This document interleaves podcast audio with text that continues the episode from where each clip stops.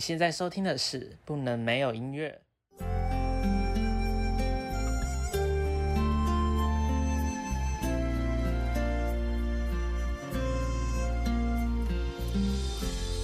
欢迎收听《不能没有音乐》，我是主持人 Kevin。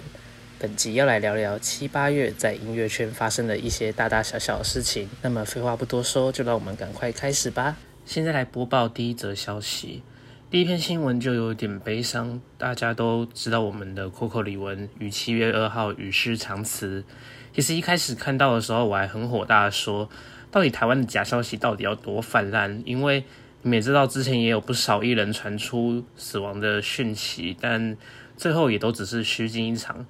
好像是到那天晚上看电视新闻的时候，我才知道全都是真的。李玟的亲姐姐也在七月五号宣布二号，因为长期罹患抑郁症的关系在家轻生。随后又爆出《中国好声音》几年前李玟担任导师的时候，因为赛制的不公，所以和节目发生冲突。那时候其实有发表声明说没事了啦，但没想到最近网络上却流传一段粉丝拍摄的九分钟音档。全程哭诉着被好声音制作组欺负的过程，那段影片其实我真的不敢看第二次。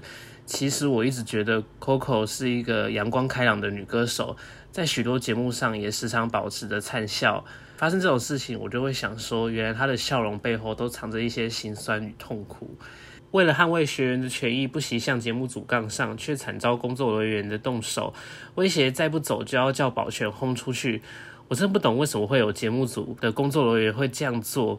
刚刚我讲的那些，这只是影片中的一小段而已。中国好声音对此也火速发出声明，说近日有自媒体账号散布恶意剪辑影片，损害形象，表示不想再多做解释，也会永远铭记 Coco 李玟对节目所做的付出。简单的这个声明一出来，大家都是骂到爆了。更有今年的新选手出来爆料，所有的名次都是用钱买来的，种种黑幕。真的看完那段影片的时候，就是除了震惊，然后亚裔，还有替 Coco 的打抱不平吧。就是一个好好的女歌手，然后她也不是说耍大牌呀，或者是做什么事情，所以被节目组整之类的，那我可能还可以接受。但是他是为了节目的不公，然后伸张正义，却要惨遭节目组的羞辱，真的很替他感到不值，也对中国好声音的节目感到特别失望。第二则消息是，近期萧敬腾上某中国综艺节目时，教导来宾如何跳阿美族舞蹈时，手势错误，被网友出征，不会跳就不要乱教，惹出争议。反正他就是教来宾手拉手一起跳舞，然后背景放的是高山青。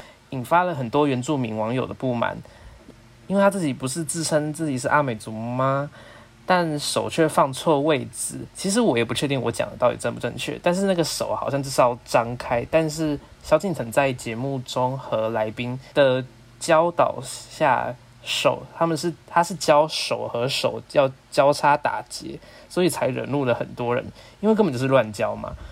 然后高山青这一首，其实对于原住民来讲，也是一种歧视性的歌，就有点像是以汉人的角度去诠释原住民的生活样貌的样子，是一种很古板的刻板印象，所以选歌也不是选的很好。而且你又是在中国宣传原住民的文化，但却宣传错误的概念，就有点不懂他到底是保持什么样的态度了。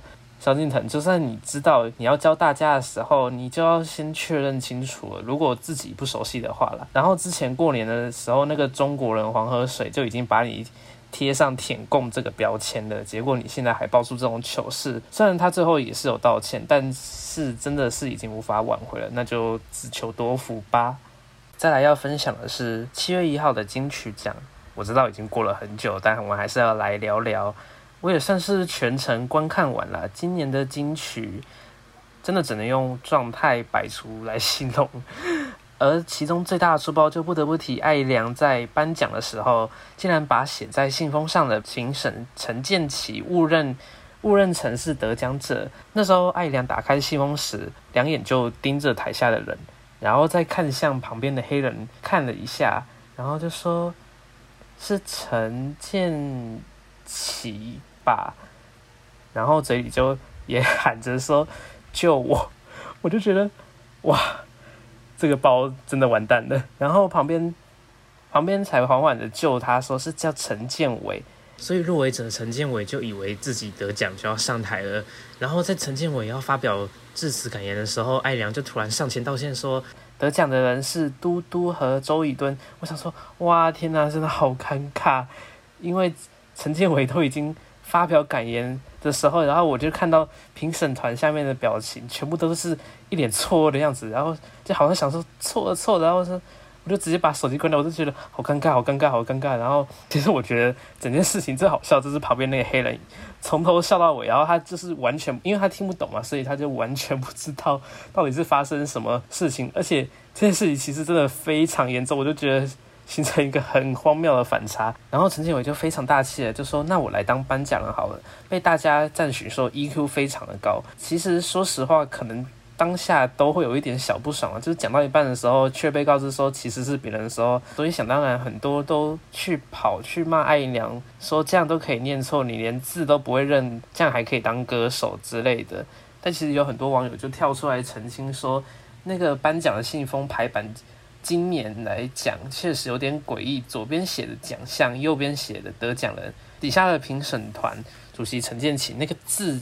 底下的评审团主席陈建奇那个字超级大，而且 而且那个草写有点丑，所以其实看不太出来到底是叫到底是什么。然后后来艾亮也有在直播上面一直道歉，一直哭，一直道歉。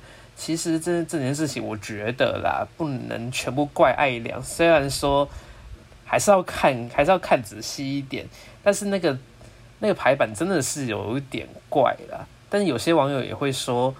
那为什么其他的颁奖人就不会念错？其实真的想问，如果把把你放在那么大的舞台上面，台下就是众星云集的情况下，你会不会紧张？当然，我不是帮艾良找借口，但他也道歉了，我就觉得就饶过他了吧。而且这件事情还延烧到当晚的主持人维里安身上，我也是有吓到。大家都回应说，为什么维里安不下去救他？拜托，主持人又不是讲完一段开场白就会乖乖的在底下等着，他要做另外一段表演的衔接之类的。而且事情出来的时候，大家第一个反应应该都是先吓傻了吧？怎么可能会做出那么快的止血动作？我们都不是完美的人，好吗？最后一则消息也是和金曲奖有关。本届金曲奖最佳台语女歌手郑怡农被某位台文创作者。判唱台语得奖，却一句台语都没有讲。他自己讲的是郑怡农的得奖感言，就说这是个假台语歌。我就是看到这篇文章的时候，我就想说，这理由也太瞎了吧？那所以华语类的奖项都不能讲台语或是其他语言咯？那我就想问这位老师，在严厉的去审视他人的作品的时候，是不是也要先去了解他们的创作理念和创作历程呢？光用得奖感言。有没有讲台语就去抹灭掉创作者的一切的努力和作品的价值？这样的评判是否有失公平呢？而且，保存母语的方式本来就有很多种，但不应该像文章里面一样用恐吓的方式，里面有着对你们太宽容了和等着瞧之类的情勒字眼。再退一万步来讲，说什么是真台语歌？有人能给出真正的标准吗？当然，我相信那位先生，你有你的专业。但不代表说这，当然那位先生，我相信你有你的专业，但这不是台语的朗读比赛，这是金曲奖评断歌曲的好坏，不是只专注在你怎么使用这个语言，这种过度的审视语言和指责谩骂，只会让更多人不敢去讲台语，甚至甚至去憎恨台文。我虽然不是郑怡农的粉丝，但在他的得奖感言中，他有提到台语教会我低头。教会我慢下来，去思考每一字每一句的重量。他对于台语的崇敬，不比整段都用台语致辞来差。他成功了。